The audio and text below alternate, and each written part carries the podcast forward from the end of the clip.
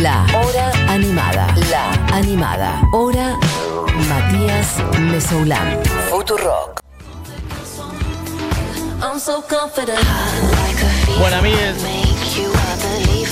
todo el mundo bailando, realmente, con esta música que está sonando, que yo descubrí hace horas nada más, de la mano de Buji Eugenia Mariluz, y he leído un par de cositas de ella. He picado el disco, flashé, he leído un par de cosas de ella, flashé más todavía, pero no las voy a decir yo. ¿Para qué? Que lo diga Buji, que lo sabe bien, bien, bien, y es la que trajo esta música maravillosa. Así que, Buji, ¿cómo estás? ¿Estás por ahí? Hola, sí, yo no te estaría escuchando. ¿No me estarías Ahora escuchando? sí, ahora sí, ahora sí, ahora sí. Ah, ah, me asusté, me asusté.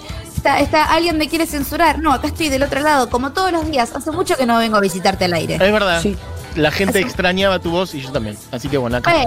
La gente. La gente lo pide en la calle, la gente lo dice, los quiero ver muertos, por un lado, y dice extraño la voz de Buji Mariluz. Ay, no me pares al lado de eso. Sería como una.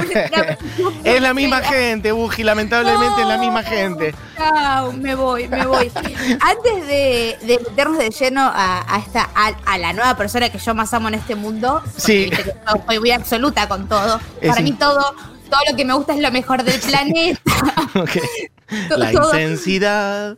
Para mí todo es espectacular, como Sí. si no me gusta lo peor del mundo, porque bueno, se ve que no se ve grises. Para jugar un poquito con la consigna del día de hoy, quiero Sí. que sepas. Que Bad Bunny es mío, ya está, no lo voy a alargar. No, Bad Bunny. Quedó Lo perdí, lo perdí, lo Sí. perdí, no pasa nada. Sí, ok. Pero el otro día Miley Cyrus dio una nota con después de porque está sacando música, está preparando un disco, etcétera, y dijo que tenía ganas de armar una banda con Billie Eilish y Lana del Rey y ella que se llame Billy Ray Cyrus como el nombre de su padre, Billy por Billie Eilish, Rey por Lana del Rey, Cyrus por ella y fue tipo es increíble lo que estás planteando. Ok, bien. O sea, así que si ponemos la energía toda junta, por ahí tenemos un, un producto musical de estas tres muestras del pop eh, más adelante. Pero, dicho eso, Sí. otra muestra que está sonando es la señora Rina Sawayama o lo que más estuve escuchando eh, desde, que, eh, desde que empezó esta cuarentena junto al señor Yoshi, que ya lo presenté en este programa. Y da la casualidad que ambos vienen del mismo país, que es Japón. Que es el mejor país. Lamentablemente le tenemos que decir a Uruguay que vamos a tener que sacarle el- la cancioncita de que Uruguay es el mejor país. Es, bueno, igual lo es también, pero Japón también. Vamos a ponerlos a los dos. Sí. Japón y Uruguay. Y en nuestros roles de cancilleres animados, Sí. ¿viste? yo voy para Asia, Juli Sí. se va para, para Oceanía, después el territorio latinoamericano, como vos bien decís, lo disputamos un poco, pero vos tenés más jurisprudencia que nosotros, me Bueno, me quedo con Uruguay entonces. Eh, que yo, me to- yo estoy mucho tiempo allá en Asia, viste, como que los vuelos son bastante largos como para estar, porque claramente Ir y si soy volver. canciller, Sí. me quedo allá. No, No quiero la oficina acá, quiero la oficina allá. Y la verdad que sí. Pero bueno, entonces, este, yo te digo, bueno, está bien. Sí, yo fui muchas veces a Uruguay, la verdad que tendría un poquito de ganas de ir a Japón, así que vamos a, No, no pero sé, te viniste a la oficina. hacemos un viaje perfecto. Bien. Sí, vale. claro, te viniste a la oficina. Bueno, Pero, anoten señora- entonces, Rina Anoten. Sawayama, igual imagino que está tuiteado, pero bueno, Rina Sawayama, eh, ¿quién es esta persona? Esta persona es una mujer que a los 5 años se fue de Japón para mudarse en el, en el Reino Unido. Ella vive actualmente en Inglaterra. Y antes de lanzarse eh, dentro de lo que es la escena musical, porque su disco debut es de este año, de abril de este año de 2020, ella primero también fue modelo, pero estudió en la Universidad de Cambridge, se especializó en política y en sociología. ¡Es por eso cuando- socióloga! Me Sí. vuelvo loco. Exactamente. Eh, y empezó después, eh, cuando terminó la, la universidad, empezó a hacer ciertos trabajos que nada tenían que ver con lo que ella había estudiado, como Ajá. por ejemplo ser manicura o trabajar en tiendas de helados, y al mismo tiempo empezar a, a componer su música porque ella se dio cuenta, siendo una migrante asiática en el Reino Unido, que no encontraba un lugar con el cual identificarse dentro de lo que es la gran cultura mainstream. Ella dice en muchas entrevistas que ella miraba la televisión, escuchaba música y no había gente como ella haciendo nada y eso hacía que se separe mucho de su identidad como japonesa. Si ustedes empiezan a escuchar un poco, a leer notas o a escucharla, ella habla mucho del concepto de identidad porque dice que toda su vida hasta que llegó a la facultad, eh, negó mucho sus raíces japonesas, le daba mucha vergüenza presentarse como japonesa frente a sus compañeros de secundaria británicos, eh, le tenía mucho como resentimiento a su madre, como esta idea de, de, la creación de identidad que, que, es ajena a vos, como es tu culpa que nosotros seamos así. Sí. Eh, creció resintiendo muchísimo su identidad hasta que llegó a la Universidad de Cambridge y se dio cuenta que su identidad no solamente era súper importante, sino que tenía que ser representada. Porque cosas que cuenta ella, por ejemplo, ella tiene una visa indefinida para vivir en el Reino Unido. Eso significa que no la tiene que renovar. Ella vive ahí desde cinco años. Bien. Todos los años Cambridge le pedía que vuelva a presentar los papeles de la visa. Ok para chequear eh, si realmente ella tenía el permiso de vivir en ese país. La listaban dentro de, los listados de los, de los alumnos que venían de afuera, los alumnos internacionales, los alumnos que estaban de intercambio, cuando ella no era una alumna de intercambio, ella vive en el Reino Unido desde que tiene cinco años, y la polémica más grande que se dio este, en el día, en la fecha que estamos ahora, porque le negaron la posibilidad de competir en los premios, los Brit Awards, por ejemplo, o el Mercury Prize, porque dice que no es británica.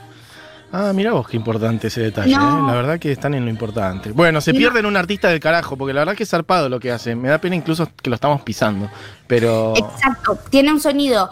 Para, yo me lo imagino como eh, como comparándola como una Lady Gaga un poco más trash. Sí. un poco, en el mejor sentido de la palabra uso trash, ¿eh? Seguro. Un poco más disruptiva, eh, más, más parecida a lo que tal vez Lady Gaga estuvo haciendo con Art Pop, por ejemplo, o similar a lo que está haciendo con Cromática, no tan pegado a los primeros trabajos de Lady Gaga, porque es un pop monstruoso, hermoso, difícil, raro y completamente espectacular, muy multifacético. Sí, no, tiene partes, eh, bueno, por ahí justo no esto que está sonando, pero ahora encontraremos alguna otra parte, que es este, nada, muy, muy rockero, muy ruidoso, guitarras, hay partes que es metal directamente para mí, o sea, metal del bueno, digamos, no sé, yo flashé. Eh, es que justamente para que escuchemos un poquitito de ese metal que ella hace está el tema Shut the Fuck Up, que te pido, Diego, que lo escuchemos un poquito, por favor.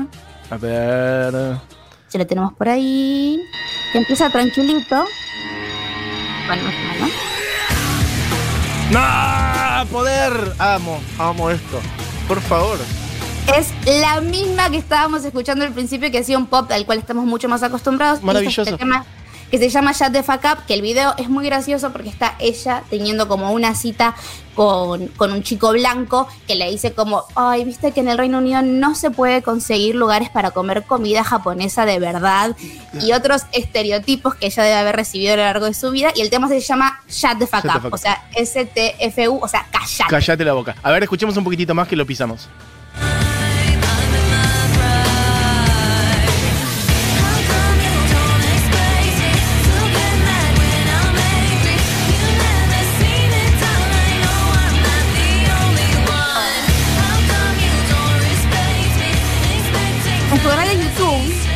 Sí para los que estén interesados, ella hizo un video explicando de dónde salió para componer esto y cómo lo compuso y cómo un artista pop puede componer un tema de metal, como diciendo acá estoy.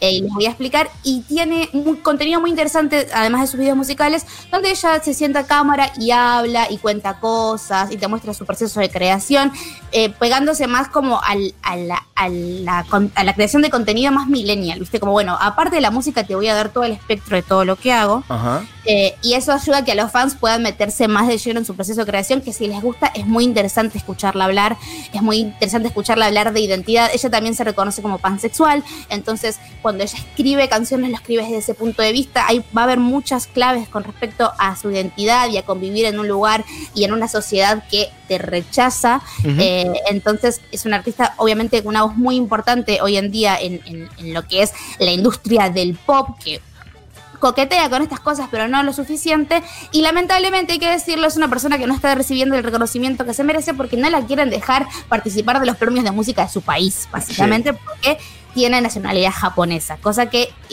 desató una polémica muy grande, sobre todo en el periodismo especializado en el Reino Unido, como diciendo, bueno, entonces, ¿qué vamos a premiar? No podemos premiar nada. Claro, sí.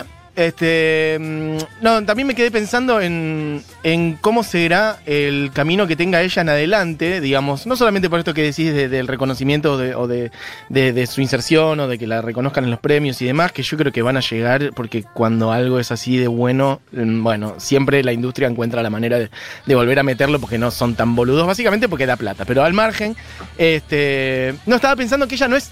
O sea, es- una persona joven, pero digamos, no es una pendeja, no es que tiene 17, 18, No. 20, 21, 23, tiene 30. Tiene 30. Este, y sacó su primer disco ahora, o sea que evidentemente está ese recorrido que vos decías, como de que primero se dedicó a otras cosas, estuvo estudiando ciencias políticas, sociología, etcétera. Se puso a vender helados o algo así, ¿entendí contaste en un momento? O sea, Sí, estuvo. sí, sí. Ok, perfecto. Y recién llegó a eso ahora, digamos. Nunca es tarde, obviamente. Hay gente que ha sacado sus primeros discos mucho después, no sé, Charles Bradley, ¿no? Como que tuvo su, su resplandor musical en la última etapa de su vida.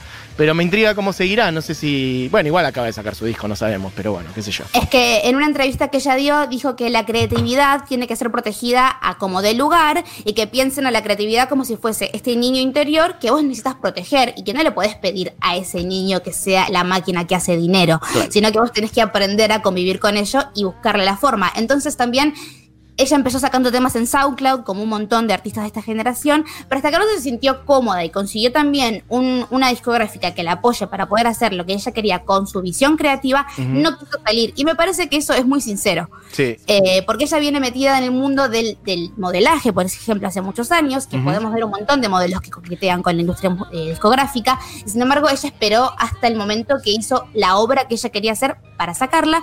¿Qué es lo que estamos escuchando? Que probablemente en el futuro tengamos mucho más y sea Ojalá. todo mucho mejor y y igual de hermoso que esto. Y si te parece, Sí. te dejo un tema entero para que la sigamos escuchando y sigamos enamorándonos de esta señorita Sawayama. Espectacular. Estoy viendo, claro, que la- el sello por el que salió es Dirty Hit, que es un sello, bueno, relativamente chico, no es que es pequeño, pero, pero claro, es un sello independiente británico.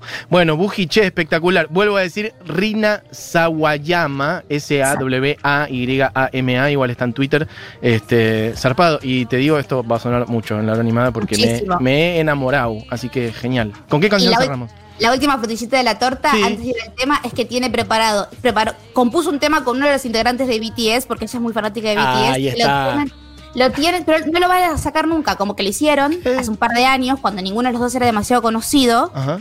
Y es como que lo tienen ahí dando vueltas, como no sabes si lo van a sacar. Medio que es un monstruo, ¿viste? Y es medio difícil hacer colaboraciones con ellos. Pero eh, lo dijo, lo confirmó el otro día, tipo, sí, compuse con, con el líder de BTS, pero medio que no, no llegó a nada y está por ahí dando vueltas. Mirá qué loco eso, porque igual tenía entendido como que BTS todo lo que hacía eran planes como muy de todo su equipo, ¿no? Como que nada, se mandó a hacer algo por su cuenta esta persona de BTS. Y ¿o pasa no? que ella los empezó a fanear tipo en 2013-2014 cuando recién estaban saliendo. Y ahí el internet hace su magia y por ahí se cruzaron y después, bueno, nadie pensó que iban a explotar de la manera que iban a explotar y ahora nos perdemos de esta gran colaboración. Pero no nos perdemos del disco de Rina, Bien. que tiene un tema que se llama XS o XS, que suena de esta manera. Espectacular. Gracias, Buji. Gracias a vos.